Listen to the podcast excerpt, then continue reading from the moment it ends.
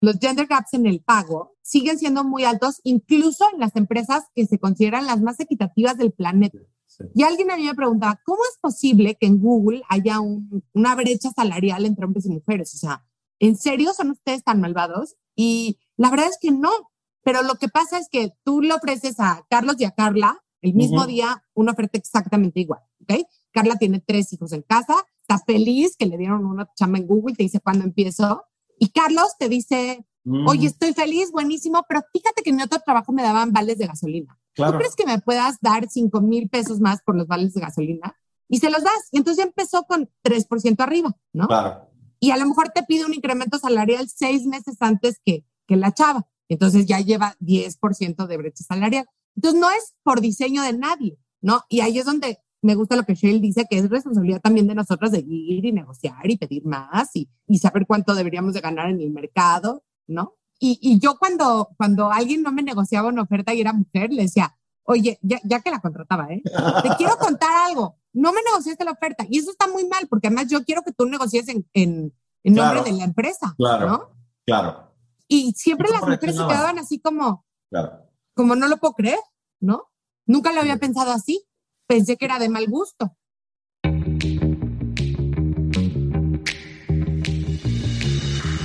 Hola, soy Fabrice Erfati. Bienvenido a Read to Lead, el podcast para los emprendedores que quieren llevar sus empresas a otro nivel.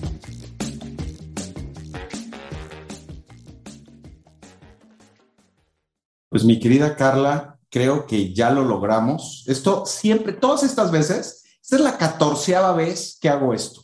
Y las 14 veces estoy temblando de hacer alguna burrada y de desconectarnos del Zoom o alguna cosa por el estilo, pero creo que ya lo logramos, ya estamos en vivo en, en YouTube. Es un privilegio, siempre me pasa lo mismo. Cuando presento a las personas que me acompañan en estos lives, se me llena la boca de cosas buenas y de agradecimientos porque tengo la fortuna que siempre es con gente a la que quiero mucho y admiro mucho. Entonces, este, me encanta tenerte por acá, mi querida Carla. Si te parece, lo primero que voy a hacer es pedir una disculpa porque empezamos tarde y luego les vamos a contar por qué cambiamos el horario, pero la realidad es que en muchos sentidos fue pues un aprendizaje del libro y entonces pues hay que ir aplicando lo que uno aprende sobre la marcha. Es la catorceava vez que tenemos un Read to Lead, que esta fue toda una dinámica que arrancó pues para empezar a generar contenido que fuera interesante para emprendedores. Hay muchas cosas que se publican, hay muchos libros que están ahí. Un poco la idea es ayudarle a los emprendedores a ir eh, buscando las cosas o dándoles herramientas para que más fácilmente lleguen a contenido que tenga mucho valor para ellos y para construir sus negocios. Y, pues como lo hemos platicado en veces anteriores, eh, pueden encontrar este capítulo y todos los demás en serfati.vc y en el canal de, de Spotify. Entonces, hoy, una vez más, nos vestimos de manteles muy largos porque tenemos una persona que tengo la oportunidad de trabajar con ella. Es una, es una mujer maravillosa, no solamente en lo profesional, sino en lo personal. Es mamá de cinco chamacos. Ahorita nos va a contar un poquito más. Eh, y es la persona perfecta para hablar del libro de Sheryl Sandberg de, de Lean porque creo que lo ha, lo ha vivido, lo ha sufrido, exacto, lo ha gozado, lo ha lo ha venido viviendo en carne propia.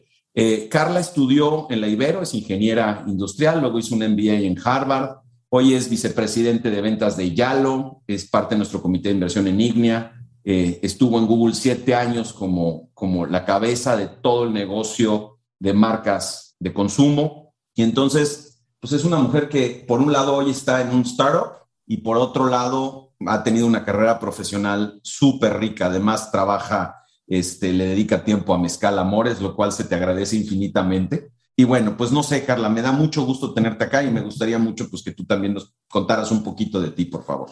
Gracias, Fabriz. Este, muchas gracias. Primero para la gente que se iba a conectar hace rato y no pudieron conectarse, ahorita les platicamos por qué lo tuvimos que cambiar. Bueno, yo lo tuve que cambiar y Fabriz, la verdad, se portó increíble conmigo. Pues sí, como dices, soy, siempre digo que soy mama five with a very cool day job, ¿no? Entonces, tengo, tengo cinco hijas, todas mujeres, que siento que es como un mensaje divino de Dios. Todas mujeres. Todas mujeres. Cuatro que están muy pegaditas en edades, tienen 14, 12, 10 y 7. Y luego en la pandemia, pues se nos antojó otro bebé. Eh, yo pensé que más bien queríamos un perro, compré un perro, todo el mundo dio al perro y entendí que no, que realmente mi esposo sí quería mucho un bebé. Y después de mucho este, convencimiento de él, de mi mamá, de mucha gente, dije, órale, vamos, ¿no? Eh, divertido. Y entonces tengo una bebecita chiquitita de cuatro meses. Y bueno, me he dedicado la gran parte de mi carrera a temas que tienen que ver con tecnología y transformación digital. ¿no? Estuve lanzando los medios digitales de Grupo Expansión hace muchos años, cuando los medios eran como el primer, el, el canario de la mina para la transformación digital. Después estuve, como dices, en Google, después en Yalo, siempre involucrada en temas también de emprendimiento desde la barrera, ¿no? Este, porque no soy yo emprendedora, pero admiro profundamente a los emprendedores. Y siempre muy, más que preocupada, ocupada con educarme a mí y a los que hay alrededor de mí acerca de temas de diversidad, e inclusión y sobre todo de género, ¿no? Eh, cuando yo, yo he tenido la gran, gran fortuna de verdad de que nunca me, me he sentido en lo personal demasiado limitada por el tema de ser mujer, ¿no? O sea, yo tengo muchas pares mías que tienen historias de absoluto terror, ¿no? La verdad es que a mí de lo más gravecito que me ha pasado es que un maestro en la prepa me dijo que no estudiara ingeniería porque la ingeniería no era carrera de, de, mujeres, pero, o sea, nunca he sufrido, gracias a Dios, de temas de acoso laboral, eh, aunque lo he visto bastante de cerca en, en, algunos casos, ¿no? Y en eso, en ese rollo, cuando, cuando Fabriz me, me marcó y me dijo, oye, haz conmigo Read to Lead y a ver cuáles son tus libros favoritos, le dije, Linin, ¿no? Que es ya bastante viejo. Ahorita estaba viendo que Sheryl lo escribió en 2013 y cuando Fabriz me dijo, no lo he leído, se me cayó la quijada, ¿no? Yo así, Fabriz, ¿cómo es? ¿No?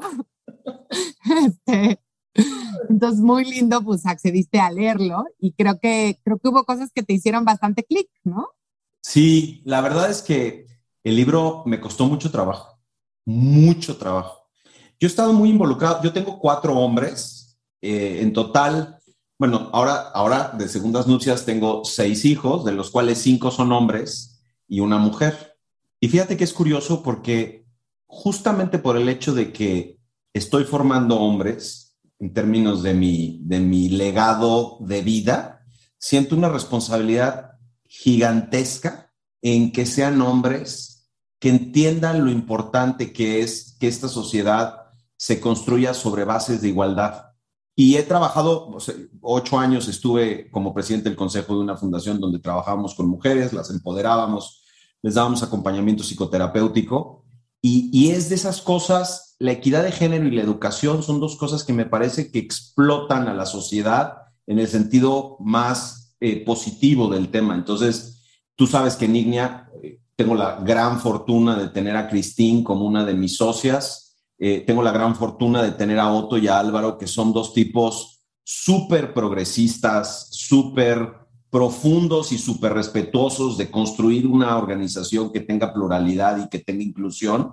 Entonces, pues sí he estado muy expuesto a esto, pero sí es verdad que el libro en muchos momentos me hizo enojar. Te contaba ahorita antes de que entráramos al live que pasó por el congelador varias veces y que decía yo, oye, ¿por qué la exclusividad de estas cosas para las mujeres? No es cierto. O sea, es, o sea, hay mucho de esto con lo que yo me resuena y me, me calienta aquí en la panza, ¿no? O sea, pero también es cierto que es desde mi existencia como hombre.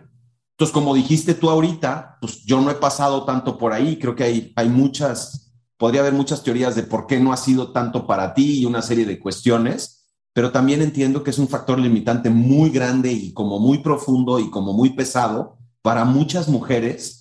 Y lo que aprendí del libro, y ahorita rápidamente nada más un par de ideas antes de que ya entremos de, lleno en el, en el libro, lo que aprendí del libro es que tenemos una serie de paradigmas sociales que vivimos tanto los hombres como las mujeres y que tenemos que aprender a sobreponernos a esos paradigmas sociales, ¿no? Y que de alguna manera, aparte de lo que dice Sheryl, by the way, el libro es, es Leaning, es de Sheryl Sandberg, es la CEO de Facebook, es una mujer que ha tenido una carrera también interesantísima, eh, tanto en lo personal como en lo profesional. Es una mujer que no sé si sabías, pero hoy es viuda. Este, enviudó en el tiempo entre que escribió el libro y ahora. es una chava que tiene una carrera de negocios por, por Harvard y además un MBA en Harvard, es una mujer que trabajó en el Departamento de, Estado como eh, Chief of Staff, eh, perdón, el Departamento del Tesoro de Estados Unidos en la época de Clinton, hoy en día... Con Larry Summers, en la época que Clinton rescató a México. Tal cual. Y por cierto, también pasó por Google y tuvo una carrera súper importante en Google. Y fíjate que una de las cosas que el libro me encantó fue toda su teoría alrededor del mentorship y de a qué apostarle, de ¿no? jumping a rockets. Eso aplica para hombres y para mujeres, ¿no? Pero, pero esa profundidad de pensamiento eh, me pareció súper, súper, súper interesante. Entonces, nada más un par de conceptos antes de entrar. El libro me encantó porque habla mucho de cómo las mujeres tienen un juego alrededor de todo esto y también una responsabilidad en construir un contexto diferente. Par de cosas que les recomiendo mucho es que, se, que, digo, además de que lean el libro, el TED Talk de esta mujer vale la pena. Los conceptos relacionados sobre sit at the table, que tiene que ver con, oye, tienes que ser presente en las conversaciones y te tienes que poner ahí y exponerte ahí, tiene su profundidad y, su razón de ser. Tener un socio de vida, un partner que te acompañe y que, y que contribuya a que tú puedas y que tú contribuyas a que él también tenga esa vida profesional, ese balance de vida súper importante. Y el último punto que vamos a profundizar también en la conversación es no te vayas antes de irte, ¿no? Que fíjate que eso específicamente creo que para los hombres es muy difícil de entender. Este, we just don't get it. O sea, es muy difícil de ponerte en los zapatos de una persona que antes de tomar decisiones o tomar retos profesionales por una decisión personal empieza a hacerse un poquito a un lado. Entonces, eh, pues, ¿qué te parece, Carla, si tú nos cuentas qué fue lo que te gustó del libro así en general y poco a poco le vamos entrando algunos temas? Y pues, como te decía, la idea de esto es que sea una plática. Entonces, si tú quieres poner cosas en la mesa que a lo mejor no estoy poniendo yo, por favor, jump in, que sé que lo vas a hacer porque ya te conozco, pero independientemente siéntete con la libertad de hacerlo. Pero no, cuéntanos un poquito de tu impresión general del libro, que creo que es un buen segue para entrar en la conversación. Sí, mira, yo leí, Fabrice, este libro cuando recién salió, ¿no? Y la verdad es que Sheryl ha sido muy crítica, fue muy criticada en ese momento por este libro, porque lo que la gente decía es, Ah, claro, pues si tienes 40 nanas y 70 choferes y, tiene, y ganas un billón de dólares al año, pues es muy fácil decir que este, don't live before you leave y sit at the table. Entonces, lo primero que creo que es importante es que este no es un libro que es eh, que trata de atacar la problemática de género en todos los lugares del mundo, con todas las condiciones sociales, económicas, religiosas, etc. Es un libro que trata de explicar y sobre todo animar a las mujeres que están altamente educadas, que tienen todo para hacerla en el mundo corporativo y en el mundo del emprendimiento de alto impacto, ¿qué pueden hacer ellas sin, sin estar sentadas como en un papel de victimización, de victimización, de todo es culpa de los demás, ¿no? Entonces, a mí me gusta mucho porque lo que Sheryl dice es, a ver, tú, chava, que fuiste a las mejores escuelas del mundo, ¿no? Que ya tienes un privilegio enorme, por haber ido a esas mejores escuelas, tenido un chorro de oportunidades, etcétera. Ahora sí que hazte un poco corresponsable de salir adelante. Y a mí me encanta. Entonces, eso es lo primero. Pero también cuando ella se quedó viuda, que se quedó viuda, se murió su esposo aquí en México, no sé si sabías eso. No sabía, no, no tenía idea. En, en, el San Luis de Puntamita, creo, le dio un ataque fulminante en la caminadora cuando estaba corriendo. Y su esposo era bajo cualquier parámetro, un, un ejecutivo súper exitoso. Creo que era el CEO de Servimon. Sí, claro que comparado con ella, pues ella era más grande que el mundo, ¿no? Pero después ella escribió un libro con Adam Grant que se llama Option B, ¿no? Y un poco también hace una reflexión de, híjoles, no me había dado cuenta de que yo la tenía fácil porque tenía un gran partner, ¿no? Entonces, bueno, haciendo todos esos asegúnes que creo que son importantes, a mí lo que me encantó del libro es justamente como que me ayudó a encontrar mi voz y a entender que igual y el camino no, no estaba súper trazadito, pero que si Hell se atrevió a decirle a, Larry y a Sergey que cómo era posible que no había un lugar de estacionamiento para mujeres embarazadas, pues que todas deberíamos de un poquito hacer eso, ¿no? Y me inspiró, por ejemplo, te cuento un par de cosas, pero yo trabajaba en Grupo Expansión y yo en ese momento no tenía ninguna hija lactando cuando leí este libro. pero me acuerdo que fui con la directora de RH y le dije, oye, no tenemos cuarto de lactancia. O sea, qué oso que en 2013 las mujeres, o sea, yo entro al baño, Al baño, claro. y de un lado oigo a la señora que está teniendo diarrea y del otro lado oigo a la señora que se está sacando leche materna, ¿no? Claro, por supuesto. Y la, y la directora de RH, que era una mujer, fíjate, me dijo, lo vamos a estudiar. Entonces regresó a las tres semanas y me dijo, es que mira, ya hicimos un censo y vimos que el punto uno por ciento o no sé qué son mamás que la, ¿no? Entonces la verdad no vale la pena. Le dije, es que, es que por definición, sea, por definición, nunca van a ser el 50%, porque imagínate, ¿no? Todas teniendo hijos al, al mismo tiempo. Bueno, sí, no, sí, no. Y un día, así, así, agarré y se puede decir palabras altisonantes. ¿o no? No, todas las que quieres. Sí, así de huevos, fui a Costco. Ah, porque me dijeron, ya tenemos el espacio, pero no tenemos el refrigerador, finanzas me lo está autorizado. Así de huevos fui a Costco, compré un refrigerador chiquito con mi tarjeta corporativa y dije, ya luego me peleo con el de finanzas que quién me autorizó el gasto.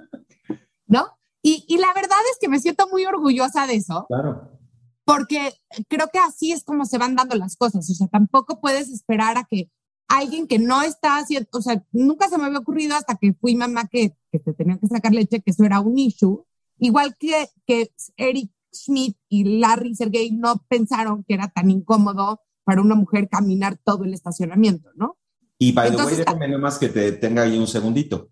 Y Sheryl Sandberg tampoco se había dado cuenta hasta que tuvo que caminar. O sea, hasta que ella estuvo embarazada, que se le hincharon los tobillos, que la pasó mal, dijo, chin, o sea, debería yo de pensar en estas cosas. Y, y, y un punto simplemente sobre lo que hacías ahorita de, de esa experiencia que tuviste. Es increíble también cómo en el mundo de los startups, en términos generales, no en todos los casos desafortunadamente, pero me parece que en, una gran, en un gran porcentaje de las compañías, el individuo es importante.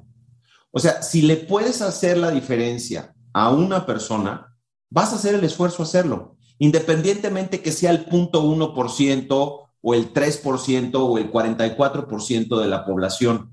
Lo que estoy tratando de decir es el estilo de liderazgo, porque platicábamos de esto también hace un momentito, el estilo de liderazgo se ha ido modificando en los últimos años y ha venido siendo mucho más amigable alrededor de la gente, hombres, mujeres, de, de, del equipo en general, a diferencia de otras épocas en donde, pues sí, efectivamente, pues ese es el punto uno y pues literalmente te chingas, ¿no? Te Pues, chingas. no eres relevante suficiente como para que hagamos una inversión, porque al final del día, pues si no eres tú, será otro güey y pues, guess what, no importas tanto, ¿no?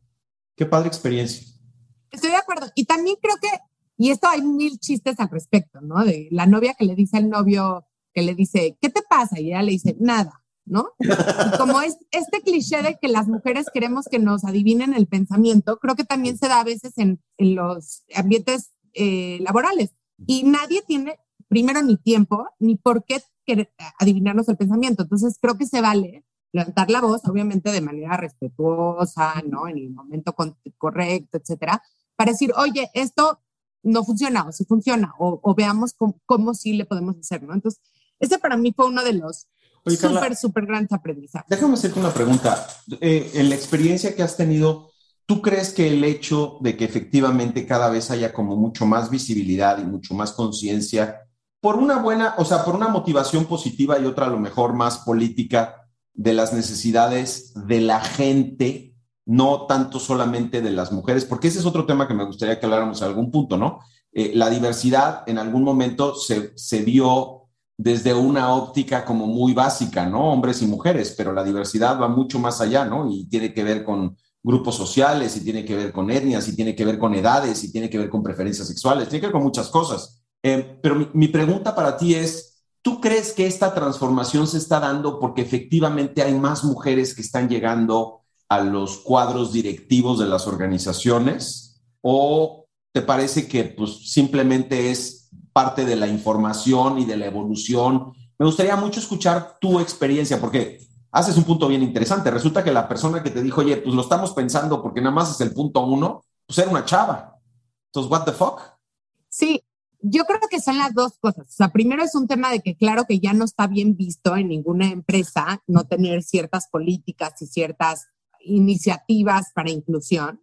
Creo que por otro lado a medida que hay más diversidad en los cuerpos directivos, estos temas tienen un espacio más importante en la mesa, ¿no? Y, y, al final lo que yo pienso, porque luego hay mucha gente que dice, ay, claro, es que solo lo están haciendo por quedar bien.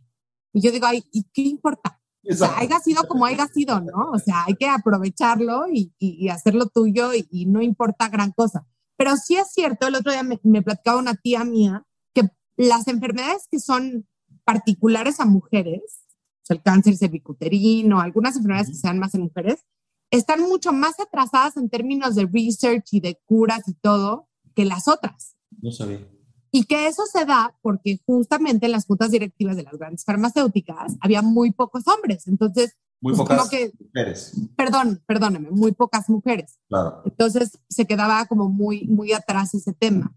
Y es que sí es cierto, lo que sí es cierto es que cuando algo es un problema que no es un problema tuyo, yo no creo que sea por malos, creo que, creo que hay mucha, hay una narrativa de que los hombres querían, ¿cómo se dice?, eh, mantener a las mujeres al margen. Y no dudo que haya de esos, ¿eh? pero por lo menos de los que yo conozco, casi nadie es así.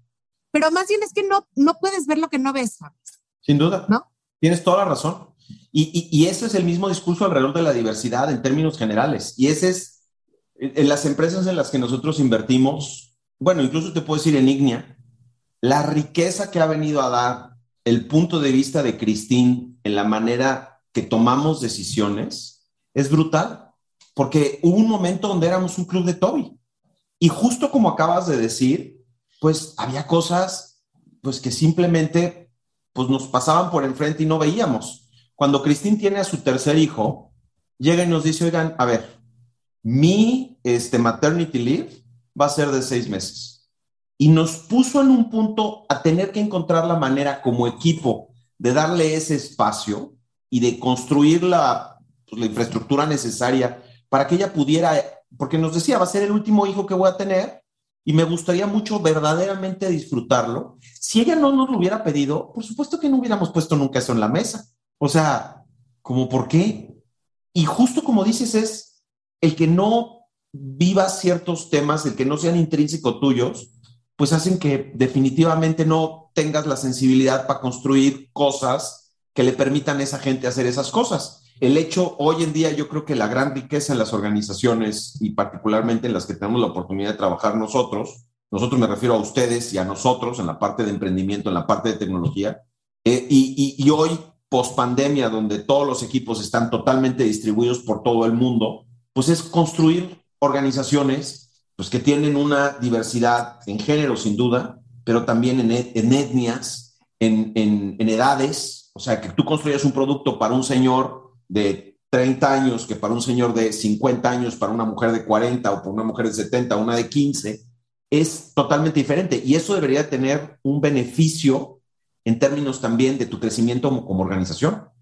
Sí, totalmente, ¿no? Y yo creo que además de, de refilón, ¿no? O sea, un una externalidad positiva de un movimiento así, es que los hombres, y es lo que tú me decías antes de empezar, ¿no? Oye, yo siento que estas cosas no son solo para las mujeres. Claro, pero a lo mejor antes, o sea, yo no me puedo imaginar que hace 15 años un hombre hubiera dicho, quiero tener un paternity leave, ¿no? O sea, se hubiera visto como, como blando, como, ¿qué le pasa? O sea, no sé.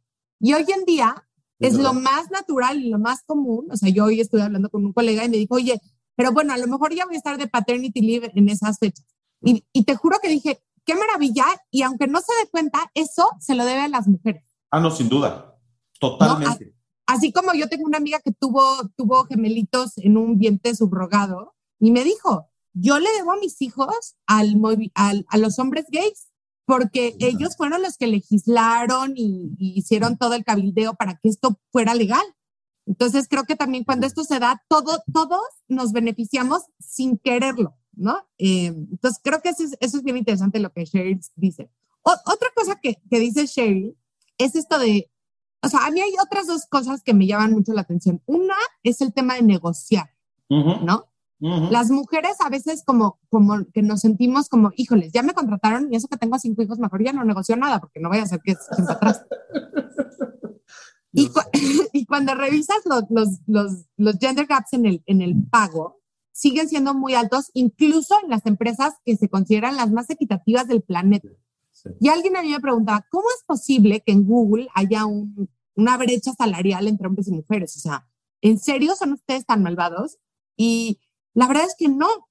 Pero lo que pasa es que tú le ofreces a Carlos y a Carla el mismo día una oferta exactamente igual, ¿ok? Carla tiene tres hijos en casa, está feliz que le dieron una chamba en Google, te dice cuándo empiezo. Y Carlos te dice, oye, estoy feliz, buenísimo, pero fíjate que en otro trabajo me daban vales de gasolina. ¿Tú crees que me puedas dar 5 mil pesos más por los vales de gasolina? Y se los das. Y entonces ya empezó con 3% arriba, ¿no? Claro. Y a lo mejor te pide un incremento salarial seis meses antes que, que la chava. Entonces ya lleva 10% de brecha salarial. Entonces no es por diseño de nadie, ¿no? Y ahí es donde me gusta lo que Shell dice, que es responsabilidad también de nosotros de ir y negociar y pedir más y, y saber cuánto deberíamos de ganar en el mercado, ¿no? Sí, fíjate que es, es muy interesante porque también al tema de los, de los eh, paradigmas con los que observamos la realidad tiene mucho que ver también con lo que estás diciendo. Y una de las cosas que dice el libro es que socialmente entendemos la ambición como algo, digamos, natural en el hombre, pero que cuando llega de la mujer se enfrenta con el paradigma de la mujer que es amable en el contexto más amplio de la palabra, ¿no? Que es más eh, commonality, le habla ella, ¿no? Que se preocupa por el bienestar común. Y entonces, cuando ella llega y dice, oye, yo me merezco más, en tu proceso de, mm, como de que entre esa información y que pase por, pues, por todos nuestros paradigmas sociales que nos ayudan a entender el mundo, pues genera un choque porque resulta que esta mujer que está viniendo y que me está diciendo, oye, yo merezco ganar más porque además estoy haciendo esto, porque hice esto otro, choca con la idea de esta mujer debe de ver por el bien común y tiene que ver con una mujer que está buscando algo para ella y entonces entra dentro del paradigma de la individualidad. Y entonces muchas veces tú empiezas a decir, o sea, sin pensarlo, porque es un proceso inconsciente, porque los paradigmas pues te sirven para entender al mundo, son estereotipos, te sirven para entender el mundo, pero no forzosamente son obvios para ti, dices, ¿qué, qué onda con esta vieja? ¿Por qué está en ese plan? O sea, y un güey hace exactamente lo mismo y pasa por el filtro distinto, ¿no? Por el filtro del hombre y dices, no, pues qué chingón, pues le está echando ganas, tiene toda la razón, está viendo por sí mismo. Hasta que no te haces, hasta que no generas conciencia de eso, la probabilidad de que sigas siendo una persona que de manera inconsciente estés eh, atentando contra carreras profesionales de mujeres, pues es natural, se va a seguir dando. Y es de esas cosas que son tan difíciles de concientizar. ¿Te ha pasado eso? O sea, has llegado a pedir tú, oye, a ver, me toca tal. Y que te digan, oye, a ver, bájale dos rayitas. O sea, tú estás bien así como estás y no estés chingando. ¿Te ha pasado?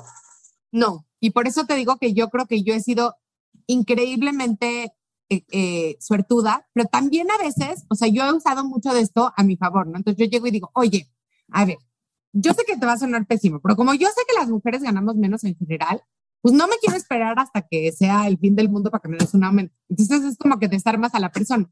Ahora, pero conozco casos cercanos en empresas familiares, por ejemplo, que las mujeres de la familia ganan menos que los hombres de la familia porque son mujeres. Son mujeres. Y, y todo el mundo lo ve como normal, o sea, como, pues sí, eventualmente lo tendremos que cambiar y es, es un escándalo, ¿no? Y, y, yo cuando, cuando alguien no me negociaba una oferta y era mujer, le decía, oye, ya, ya que la contrataba, ¿eh? Te quiero contar algo, no me negociaste la oferta y eso está muy mal porque además yo quiero que tú negocies en, en, en nombre de la empresa, claro, ¿no? Claro. Y siempre las mujeres se quedaban así como, claro. como no lo puedo creer, ¿no? Nunca lo había pensado así, pensé que era de mal gusto. Una, una de las anécdotas que más me gustaron en el libro, eh, ahora, perdón, nada más para especificar de lo que estábamos hablando, el, el, el, estudio del que estamos hablando es un estudio del 2003 de la Escuela de Columbia de Negocios, que tiene que ver justamente con la percepción. Hablaban de un emprendedor y hablaban de ciertas condiciones, y una era Heidi y el otro era Howard, y la percepción de la gente que hacía el caso y, del estudio de Howard era positiva y de Heidi era negativa cuando eran exactamente las mismas condiciones. Entonces, no nomás estamos echándonos aquí este, un palomazo, sino está bien documentado y creo que para los emprendedores y para las emprendedoras es fundamental que empiecen a cuestionarse mucho sus paradigmas y sus estereotipos desde un punto de vista de cómo ven el mundo, porque, porque evidentemente pues los biases que tenemos naturales pues nos van empujando, ¿no? Pero y a mí me ha pasado, ¿eh, Fabriz? O sea, yo... Sí, claro. Me ha pasado y me pasó hace poco y, y creo que mi reacción visceral a veces sigue siendo bien biased. O sea, contraté a una mujer, le hicimos una oferta, una mujer espectacular, totalmente calificada para el puesto y me habló por teléfono. Yo, yo pensé que me iba a rechazar la oferta. Me dijo, es que te tengo que decir algo. yo, ¿qué? Es que estoy embarazada. Y, y mi reacción de, de víscera fue, ¡ay!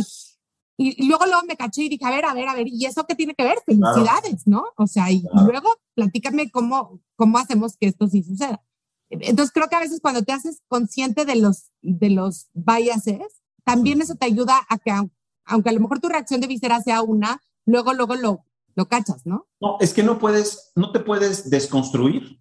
O sea, no puedes desconectar muchas de las cosas que aprendiste durante muchísimo tiempo y que eventualmente te generan ciertas, ciertos, ciertas reacciones, pero lo que sí puedes es observar lo que estás haciendo y con base en eso reconstruir, no desconstruirte, pero sí reconstruirte desde el punto de vista de cómo vas llevando las cosas. Y, y, y de, la, de, las experiencias, bueno, de las anécdotas que más me llamaron la atención en el libro, eh, considerando que este libro evidentemente pues, lo escribió una mujer y como dijiste tú, una mujer muy exitosa, y by the way, voy a hacer doble clic al tema de los privilegios, porque creo que ahí hay un tema interesante que luego le vamos a meter un poquito, pero ella dice que estaba en una, creo que ya era en Facebook, estuvo dando una plática al equipo y que, bueno, termina la plática, se va a su oficina, llega una chava y le dice, oye, te quiero dar las gracias porque hoy aprendí que las mujeres tenemos que levantar la mano más tiempo.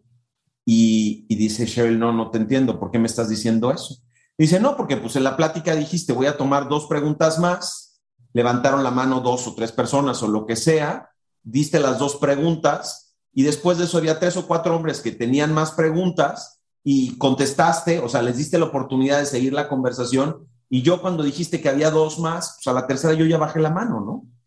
Y que te digan eso siendo mujer en el contexto de lo que estás tratando de lograr, pues habla muy bien de ella el haber sido capaz de identificar todo eso, de ser self-aware en ese sentido, pero también es cierto pues que con eso otra vez con lo que vivimos, ¿no? Y de esa manera vamos construyendo nuestras, nuestras conversaciones y desde ahí vamos, vamos, este, vamos aprendiendo. ¿Te han pasado cosas de ese estilo a ti? Sí, 100%. O sea, de, de un lado y del otro también, ¿no? Eh, te digo, yo creo que tenemos que trabajar mucho en nuestros biases y cuando de repente se te mete en la cabeza de, híjoles, y si ella va a tener un hijo, o sea, es como, y, y yo tuve, y yo tuve cinco, ¿entiendes? Y a veces lo pienso y digo, qué malvada soy que lo estoy hasta pensando, ¿no? Pero quizás también porque sé que, aunque tengo una relación bastante eh, equitativa, la verdad es que sí, y, y también lo menciono en el libro, ¿no? Las mujeres hacemos 40% más cuidado de los niños y 30% más cuidado del hogar que lo que hacen los hombres. Y, y yo creo que, ah, digo, para mí, cuando me dice que no es cierto, siempre hago la pregunta del millón. A ver. ¿Estás, ¿Estás o no estás en los chats de mamás de los colegios de tus hijos? ¿No?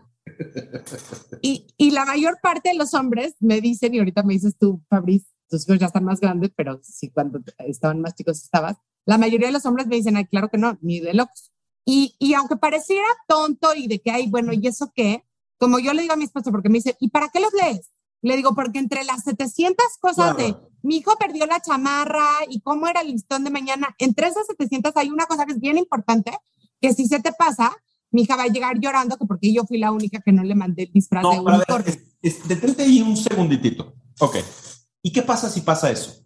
Porque en el libro también hay un, tema igual, donde ella va a dejar a sus hijos el día de St. Patrick's y resulta que tenían que ir vestido de verde. Y entonces ella arranca toda una lógica alrededor de su culpa, de, oye, estoy chambeando, me estoy dedicando al negocio, estoy creciendo mi carrera y estoy abandonando a mis hijos. Ok, ¿y qué pasa si no lees ese esa pedacito de información y no es algo profundo y transformacional de tu hijo? Mira, yo creo que si te pasa una vez, y ayer me pasó, no pasa nada. O sea, ayer llegó mi hija y me dijo, es Hanukkah, feliz Hanukkah a todos. Sí. Este, y llegó mi hija y me dijo, mamá, ¿por qué me mandaste materiales tan feos para la canuquia? para hacer una januquía. Y la verdad es que porque yo le forwardé el mensaje a mi nana, le dije, mándale esto y no, no le puse atención. Entonces todos llevaban, ya sabes, toda la diamantina del mundo y mi hija llevaba un pedazo de cartón, este, que era lo que pedían, ¿no? Ok. Eh, y entonces llegó a la casa y le dije, no te preocupes, hicimos una januquía divina aquí, le mandé, le dije, le vamos a mandar ahorita foto a la maestra para que vea que es una muy bonita. Tiene siete, siete. Qué lindo. Y sí estaba triste, la verdad. Entonces, yo creo que si pasa una vez, y yo soy hija de mamá trabajadora, ¿eh? Eh, no pasa nada, pero, pero sí creo que los niños no pueden sentir que va, va primero tu trabajo que ellos. Entonces, si siempre te pasa que no llegó de ver del día de San Patrick, si no llevo el material el día de, de no sé qué, y no llevo las donas el otro día, yo creo que ahí sí pueden, eh, puede, puede, puede pasar algo. Digo, no tengo ningún dato que lo respalde, pero mi mamá siempre cuenta que que cuando ella llegaba a mis festivales, yo estaba atrás del telón así como con, con, con carita de, de, ratita asustada, viendo y que ya que la veía así como que relajaba la carita de, sí, ya llegó, ¿no? Y seguro es porque alguna vez a lo mejor no llegó y eso que mi mamá, bueno, es la mamá más presente que, que yo conozco, ¿no? Pero, pues, pero evidentemente pues trabajaba y siempre estaba corriendo de un lado al otro. Entonces yo creo que una vez no pasa nada, pero así como, ay, me voy a salir del chat y pues ya ahí me enteraré, no, no funciona. No, no, bueno, porque al final del día, con la misma intensidad que eres una profesional, pues eres mamá. O sea, y el mismo estándar con el que te exiges el dar resultados, mismo estándar que tienes que exigirte, pues ser padre, ¿no? No, mi, mi pregunta iba más, yo creo que hay muchas personas que a lo mejor nos están escuchando ahorita, hombres y mujeres, porque también... Eh, pues yo soy de los que a veces, bueno, viajo mucho, pues no alcancé a llegar al partido de soccer de mi hijo. Y el, y el soccer para mi hijo, para Paul específicamente, es mucho más importante que las matemáticas y el resto. O sea, él, ahí es donde, donde eh, brilla y donde... Eh, y quiere que yo lo, bueno, o quería, y ahorita no estoy seguro tampoco que quiera, porque ya llegamos a la parte de la adolescencia donde a lo mejor ya, he doesn't want me around. Pero bueno, esa es otra historia la culpabilidad y en nuestra cultura como mexicanos, el cargar con culpas, la verdad es que en muchos sentidos, primero, está muy presente y en segundo es poco productivo. Porque si lo pones en el contexto también de, oye, pues sabes qué, pues sí, tu papá no estuvo o, tu mamá no te mandó o, o no estuvo presente, pero date cuenta de lo que está haciendo también por ti en otro contexto y el ejemplo que le estás dando. Y tú que estás formando cinco mujeres, hay mucha, mucha, hay mucho kilometraje que le puedes sacar ahí. Y que creo que, volviendo al tema del libro, también las organizaciones pueden ayudar para ir integrando todo este tipo de cosas y que los hijos de alguna manera vayan entendiendo cuáles son los roles y, roles y responsabilidades que sus padres están teniendo en las organizaciones que están construyendo, ¿no? Y eso es súper importante también. Claro, y en la medida que tus hijos se puedan sentir orgullosos de lo que haces, yo creo que también entienden que así como a ellos se les va una, pues a ti se te va a ir una y se, todo mundo se vuelve más tolerante, ¿no? Y más humano y más, más comprensivo.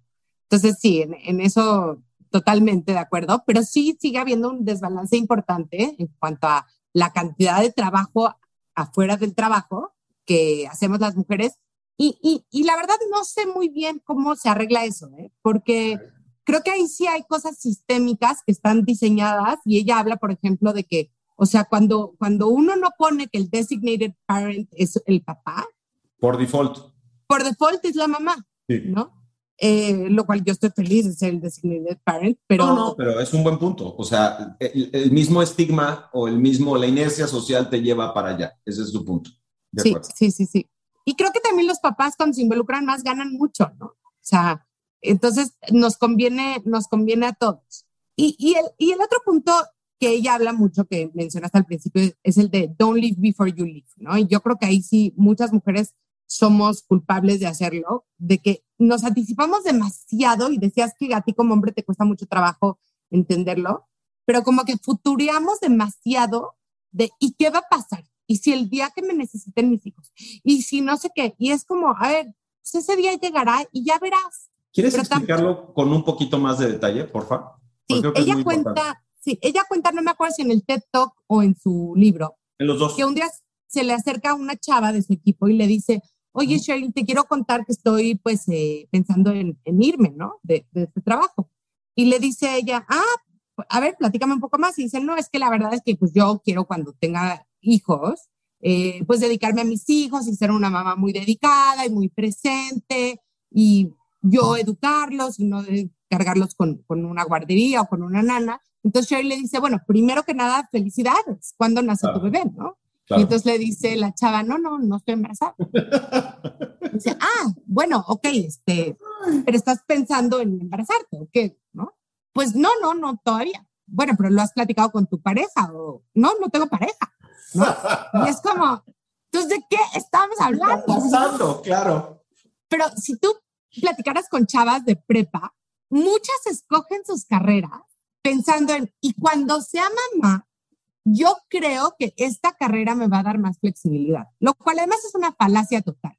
Sin duda. Porque hoy en día, hace, por ejemplo, yo que empecé a estudiar hace muchos años, no voy a decir hace cuántos, este, pero se pensaba, ¿no? Que si a lo mejor eras, trabajabas en un corporativo, era donde menos flexibilidad ibas a tener. Y ahora en la pandemia yo vi que yo, como una trabajadora de, knowledge worker, tenía 100 veces más flexibilidad que a lo mejor una chava que era eh, chef o fisioterapeuta, que pues sí tenía que estar en el consultorio. Entonces, como que no hay que anticiparse tanto esas decisiones, porque al final del día, y sobre todo hoy en día, que está cambiando tanto el futuro del trabajo y la naturaleza del trabajo, a lo mejor estás tomando decisiones con información totalmente incompleta, ¿no? Déjame incluso, en el libro también habla de un caso no tan, no tan radical como el que, como el que, contaste, pero que habla de, oye, pues esta chava está embarazada, está muy cerca de, este, pues de su ¿no? Está dos, tres meses y tal,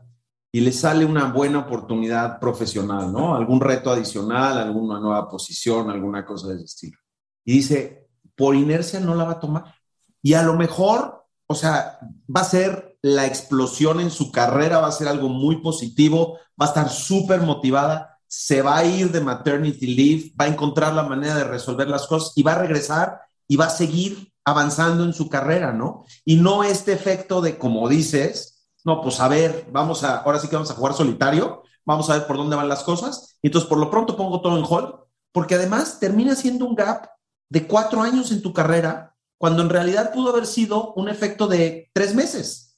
Y ese es, no te vayas. O sea, hasta que no te tengas que ir, no te vayas. Y, el tipo de agresividad profesional y de enganche y de profundidad y de ánimo eh, para tomar responsabilidades, deberías de mantenerlo todo el tiempo. Pero es difícil, como hombre es muy difícil entender eso, muy difícil. Y el rol que tenemos que, perdóname, ahora te dejo que, que, que sigas complementando esto, pero el rol que como hombre tenemos que jugar en esto, de entender esto, es tan importante, porque somos bien brutos, o sea, en general, oye, no, no la quiero tomar, ah, ok, pues que la tome el otro güey. Y si tienes esa sensibilidad y puedes decir, no, a ver, espérame, o sea, vamos a trabajar tantito más, vamos a entender mejor por qué me estás diciendo que no, eres la persona correcta para esto, ¿qué te está preocupando? puta, cambia mucho la dinámica y, sigues construyendo un equipo muy fuerte si eres capaz de tener esa sensibilidad. Yo creo que le das así súper en el punto, eh, Fabriz, de la, corresponsabilidad que tienen nuestros managers, nuestros pares. Y, y, es lo que me encanta el libro, que ponen palabras, cosas que muchas nos sentimos muy identificadas, ¿no? Yo cuando acabé la maestría y estaba decidiendo si regresaba a consultoría o no, hablé con un con un par de consultores en ese momento y les dije, híjoles, es que voy a tener un bebé y siento que va a estar muy difícil y la verdad no, no estoy segura que quiero hacer esto. Y la verdad ellos, siendo súper buena onda, me dijeron, nosotros estamos contigo en lo que tú decides. Exacto. Con lo cual, yo lo que dije es, ok, ¿no? Muy diferente, muchos años después, 14, no, bueno, a lo mejor 8 años después, cuando tuve a mi cuarta hija, y además me dio una depresión postparto grave, ¿no? Y llegué a, a, a, a, mi, oficina y le dije al que el country manager de Google en México, que ni siquiera era mi jefe, ¿eh? Porque mi jefe estaba en Brasil. Le dije, Lino, te vengo a decir que le voy a renunciar a mi jefa. Me dijo, ¿por? Dije, porque estoy deprimida, porque sé que es mi última hija, un poco lo que te dijo Cristina. Sé que es mi última hija, estoy muy infeliz, ¿no? Y no estoy pudiendo. Y él me dijo, a ver, no, no, no, no. Vamos a ver cómo. Ajá. ¿por qué no le dices a tu jefa que yo te necesito y que entonces te vas a trabajar medio tiempo y el otro medio tiempo desde tu casa o tres meses de medio tiempo, no sé qué. Al final ni siquiera lo pedí, pero el solo hecho que alguien claro. me tirara una como soga para que me pudiera jalar tantito fue importantísimo para mí. Y, y, yo no sé si él lo sepa, aunque muchas veces se lo he dicho, pero mi carrera pudo haber tomado una, una dirección completamente opuesta si me hubiera dicho en muy buena onda, te entiendo, hay momentos para todo, este, te deseo la mejor suerte del mundo, ¿no? Súper, o sea, la verdad es que lo estamos hablando todos desde la óptica otra vez en lo individual, pero el efecto que tiene para las organizaciones, o sea, no es una casualidad, ¿no? Con, o sea, atraes gente con ese nivel de sensibilidad porque construyes equipos que reclutan con esos valores, con esas percepciones, con esa eh, creo, que, creo que el mensaje, al menos para mí, para los founders que nos puedan estar escuchando, que nos van a escuchar un poco más adelante, es la diversidad y la inclusión realmente tiene un dividendo muy fuerte en el valor que creas como organización. Muy fuerte. Tiene un retorno increíble, porque además, en el peor de tus casos, el 50% de tus consumidores van a ser del otro género. No, por supuesto. Y ya hoy no te puedes dar el lujo de construir productos diseñados, en este caso específico, de hombres como para mujeres. La mujer tiene opción también. Entonces, si no eres capaz de construir, y estoy hablando de hombres y mujeres, y otra vez con el caveat de que no solamente es así, es simplemente para la, plática que estamos teniendo, pero si puedes construir productos que de alguna manera tengan la riqueza de mucha eh, profundidad, digamos, de inclusión, el producto va a tener eh, eco con muchos mercados más allá del más natural o del más mayor porcentaje que pudiera eventualmente ser el target, ¿no? Qué mal lo dije, pero bueno, espero que se haya entendido. Pero se entendió. Oye, em, nada más en la medida en la que te sientas cómoda de platicarlo, cuéntanos un poco de la evolución de Carla. ¿A, qué edad te casaste? A los 24, me dijiste, ¿no? Bien chiquita, igual que yo. Sí de la Carla de 24 años con su esposo. ¿Tu esposo cómo se llama? Carlos. Carlos, ok. Carlos y Carla. Bueno, pues está fácil. Oye, ¿y Carlos es mucho más grande que tú? No, somos high school sweethearts. There you go. Ok, entonces, cuéntanos de la evolución de Carla y de Carlos de 24 años y, cómo se fue, y otra vez, ¿eh? como te sientas cómoda, cómo se fue construyendo ese partnership que es tan fundamental para que hoy seas una ejecutiva súper exitosa y haciendo cosas muy chingonas y que juntos tengan cinco hijas. O sea, ¿cómo, cómo, cómo haces eso? Pues mira, yo creo que nosotros nacimos siendo compañeros, o sea, eh, compañeros de escuela, literalmente, ¿no? Hacíamos los trabajos juntos en la preparatoria, luego fuimos compañeros en la universidad, fuimos compañeros en la maestría. Y creo que la esencia de nuestra relación es justo eso, que somos muy compañeros. ¿No? Creo que a ratos cuando yo de repente como que ya no podía y quería tirar la toalla porque sentía que no lo estaba logrando, que mis hijas estaban descuidadas, etcétera. Él, siempre ha sido como, no, no, no, a ver, ¿no? Este, levántate, levántate.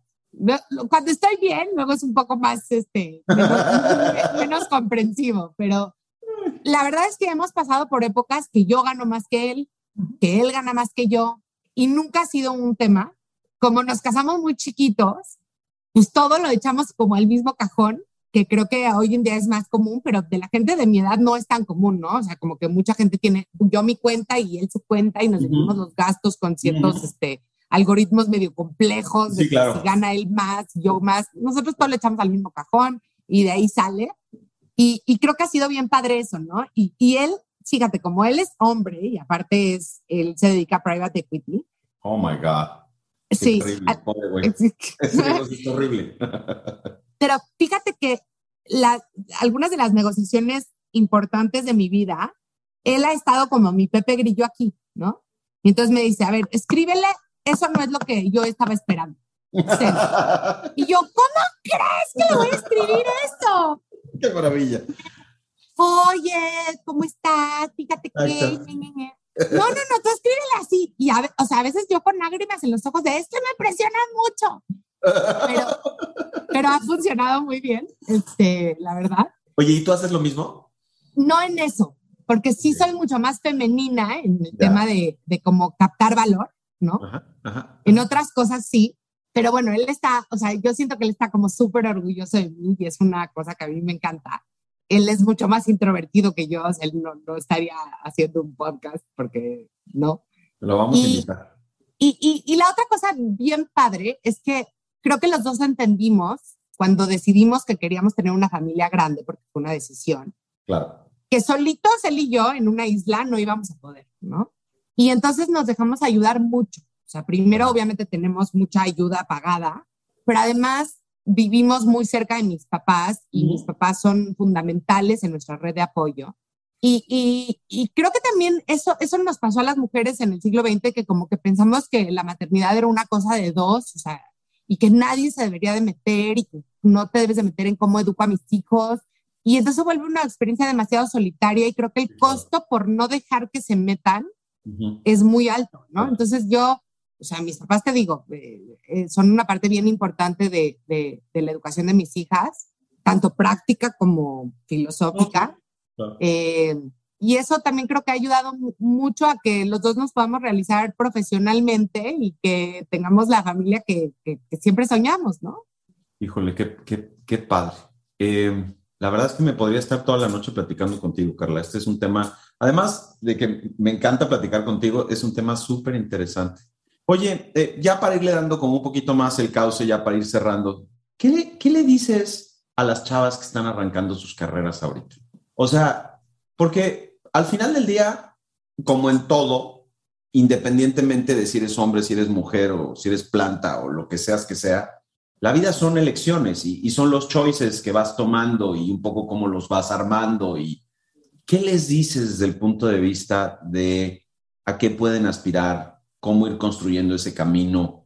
Em, ¿Qué le dirías a Carla de hace 15 años? O sea, ¿qué le vas a decir a tus hijas? Bueno, yo, yo creo que hay, hay una cosa que dice Cheryl en el libro, que muchas veces las mujeres hacen como un sidetrack porque dicen, híjoles, ahorita que ya voy a empezar a tener hijos, mejor me voy a una función que es más light, ¿no? Que típicamente son las funciones de staff, recursos humanos. A ver, si te fascina recursos humanos, creo que hay grandes cosas que hacer ahí.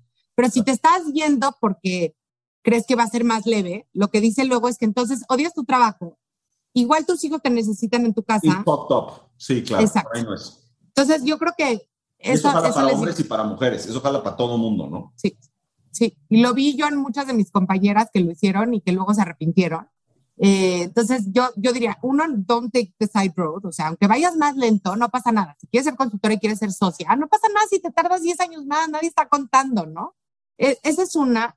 Y la otra es a mí me hubiera gustado tener un poco menos de angustia. O sea, yo por mi naturaleza creo que soy muy angustiosa. Pero el otro día leí que vamos a vivir 120 años, ¿no? Entonces, lo que tú decías, realmente los años de crianza de los niños son poquitos. Y luego vas a tener tu carrera para toda la vida. Entonces, o sea, dejar un pie adentro, ¿no? No, no irte. Es un tema, es un tema súper interesante. Eh, en el libro habla de y, creo que aplica para todo, dice, no puedes ser bueno en todo, pero puedes estar presente en todo.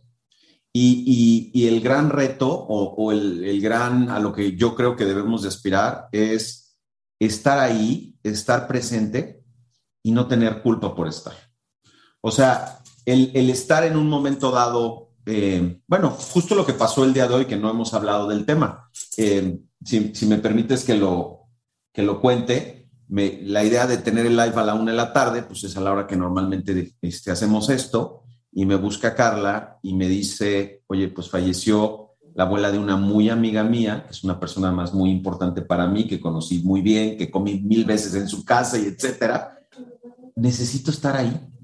Y, y lo, como me lo dijo Carla, fue pues abriendo la puerta que le dijera yo no, porque ya nos habíamos comprometido y tenemos un, tiempo establecido y todo esto, y tuvo la confianza y tuvo la valentía y tuvo la generosidad pues, de, ponerlo en la mesa y afortunadamente así lo hicimos.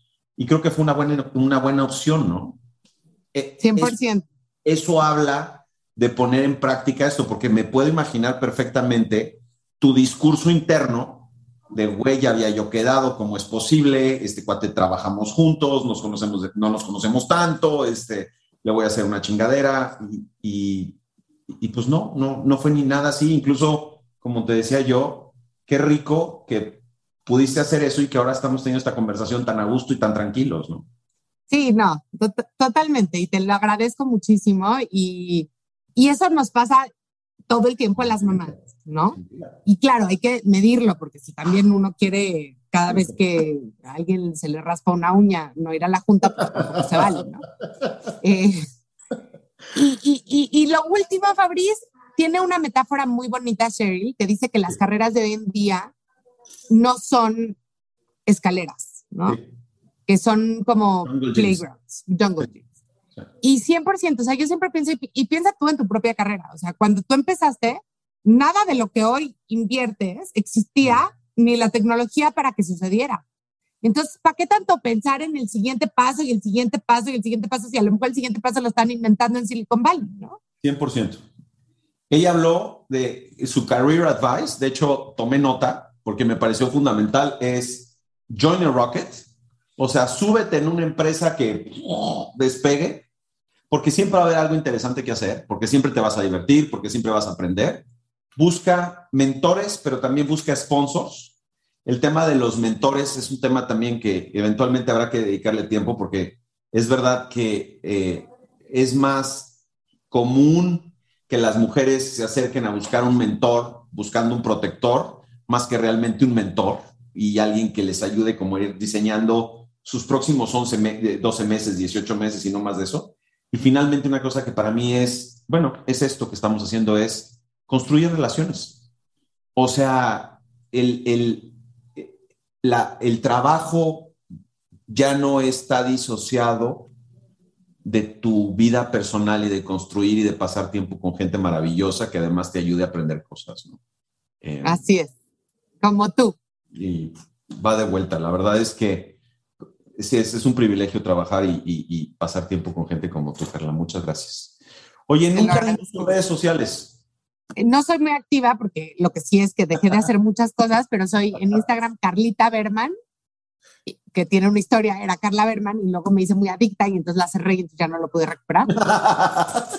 y en Twitter Carla Berman y en LinkedIn Carla Berman también. Creo que eventualmente si hay gente que te quiere buscar para platicar, siempre estás disponible. Este, muchas gracias, Carla, porque además fue de lo más eh, fresco, delicioso, agradable, divertido, práctico. Eh, te agradezco mucho el tiempo y te agradezco mucho la honestidad y, la generosidad con la que platicamos hoy. No sé si quieras dar algún último mensaje antes de que termine de hacer yo mis anuncios acá de... Ah, había una pregunta, había una pregunta, perdón, perdón, bien rápido, bien rápido. Una pregunta es, ¿cómo pueden hacer los startups para lograr tener más igualdad de género desde su etapa semilla?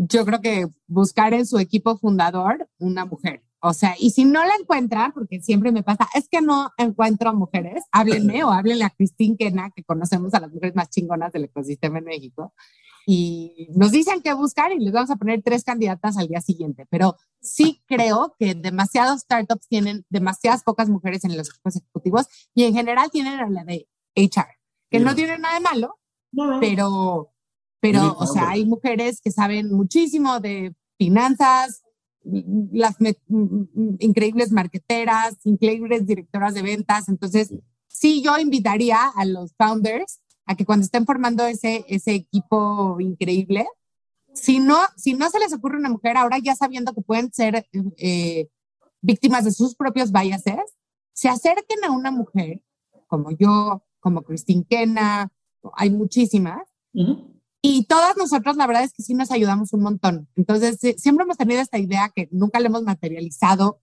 en concreto, pero la tenemos aquí, de que vamos a hacer un directorio de todas las mujeres chingonas que conocemos y vamos a poner cuáles son sus áreas de expertise para que cuando alguien te diga, quiero una mujer entre dos y cinco años de experiencia en marketing, le hagas chup, chup, chup, chup y le mandes sí.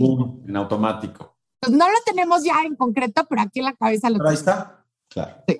Buenísimo. Pues muchas gracias, eh, Carla. Eh, muchas gracias otra vez por tu tiempo y muchas gracias a todos los que se conectaron y a todos los que nos van a escuchar más adelante. Eh, este es el último Read to Lead del año. ya nos vamos a ir de vacaciones. Diciembre es un buen mes pues para, para agradecer y poner en perspectiva lo que viene el año que entra. La verdad es que este año fue, igual que el anterior, un año que nos puso a prueba en muchos sentidos, pero que también platicábamos con Carla antes de empezar esto. Hay mucho que agradecer de cómo empezamos a trabajar y de cómo nos puso perspectiva en las cosas que realmente son importantes en nuestras vidas. Entonces, este, pues ahora sí que feliz Navidad y próspero año nuevo y toda la historia.